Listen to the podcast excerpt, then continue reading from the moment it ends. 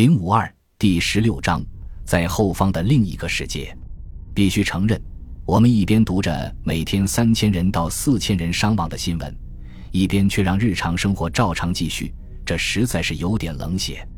雷平顿中校第一次世界大战，他们却这样生活着，我无法接受他们，甚至又有些蔑视他们。我情不自禁地想起了我的战友们凯特、阿尔贝特、穆勒和恰德。他们现在怎样呢？很快，他们又要上前线了。埃里希·马里亚·雷马克，西线无战事。巴比塞的战争文学巨著《火线下》中有个人物在休假期间曾苦涩地评论道：“我们身处两个完全不同的国度，前线有太多的苦难，而后方这里则有太多的富足。”凡尔登交战双方的士兵对这句话都心有戚戚焉。在前线待过一段时间以后，士兵们觉得自己仿佛属于某种只接纳打过仗的老兵的修道院僧侣团。后方的老百姓永远都理解不了自己。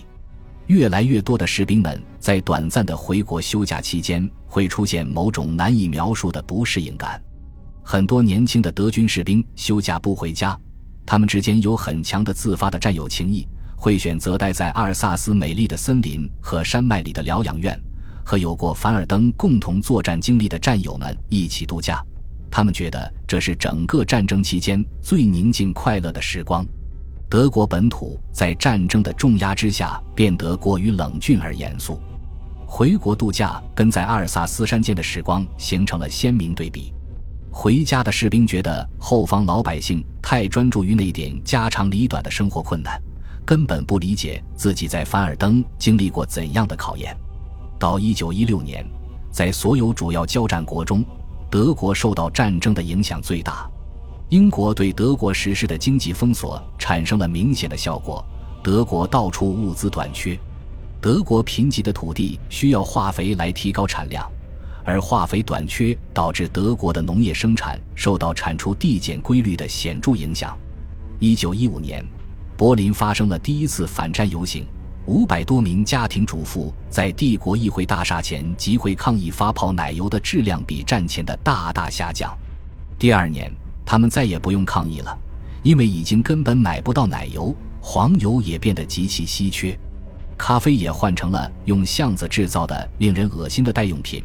面包从一九一五年初就开始每周限量供应两磅。而且天知道面粉里掺杂了什么东西，才让面包变得又黑又粗粒，难以下咽。物质匮乏的情况越来越严重。第二年冬天以“无惊之冬”的称谓让德国人铭记。凡尔登战场对炮弹的需求永无止境，大多数公共建筑物屋顶上的铜制构件和公园里的铜制栏杆被拆下来制成炮弹的弹袋。为了节省宝贵的橡胶原料。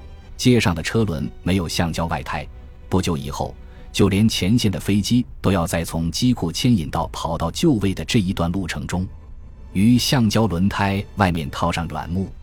由于棉花短缺，平民医院里使用纸做的绷带。当然，国内劳动力也短缺。索姆河战役爆发后不久，德国强制征召十七岁到六十岁的所有男子服劳役或者兵役。德皇则完全脱离实际的自我，封闭在一个小天地里面。忧心忡忡的近臣们甚至觉得，外界的生活条件越是艰苦，陛下沉浸在战前岁月荣光中的程度也就越深。自从凡尔登战役开始出现不顺的迹象以来，陛下越发退缩到自己那个幻想的世界中去。他和外界实际唯一的接触，就是那些从前线传回来供他消遣的不真实的堑壕战小故事。有些根本就是象壁虚构的。皇帝越来越频繁的出猎，在上西里西亚省华丽、休闲且与世隔绝的普什奇纳行宫里消磨了大量时间，有时还会跟皇后和少数随从去巴特洪堡进行温泉疗养。每天晚上，皇帝和身边无精打采但唯命是从的侍臣们没完没了的玩斯卡特纸牌游戏打发时间，但似乎很少见陛下赢过。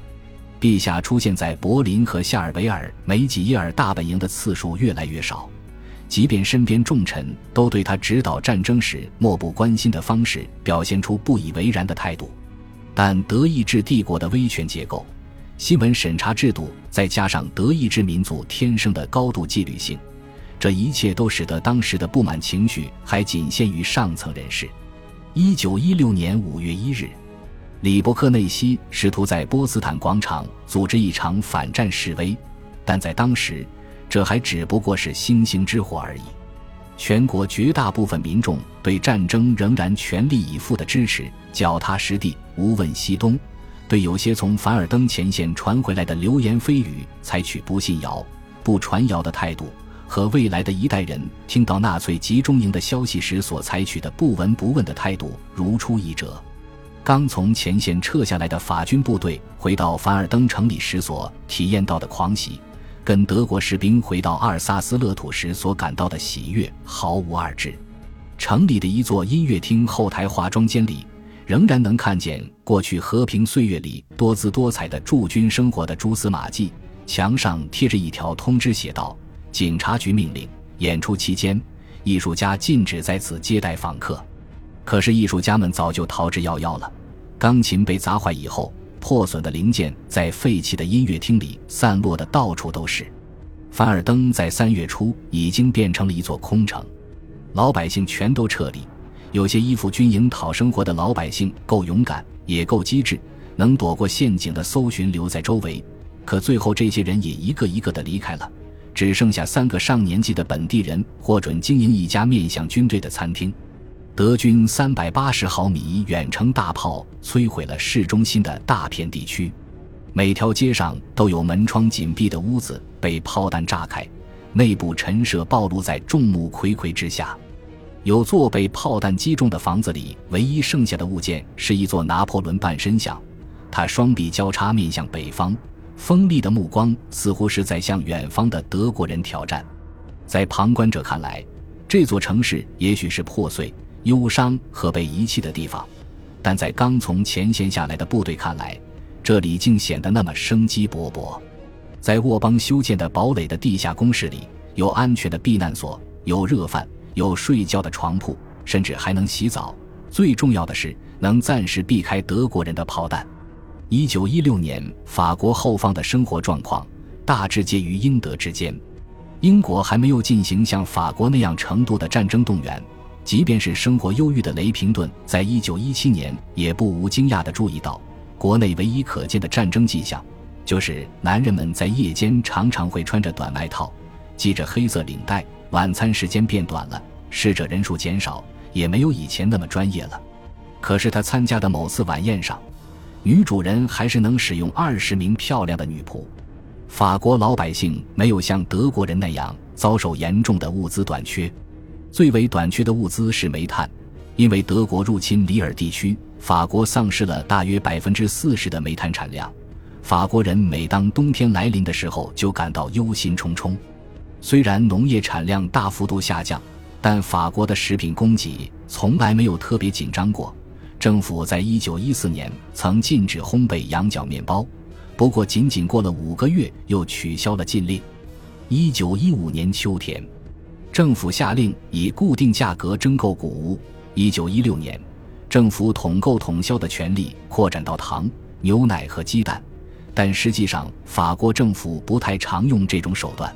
法国和珍珠港事件以后参战的美国一样，提倡人民每周过一天不吃肉的日子，可是并不想花功夫让人们遵守这个规定。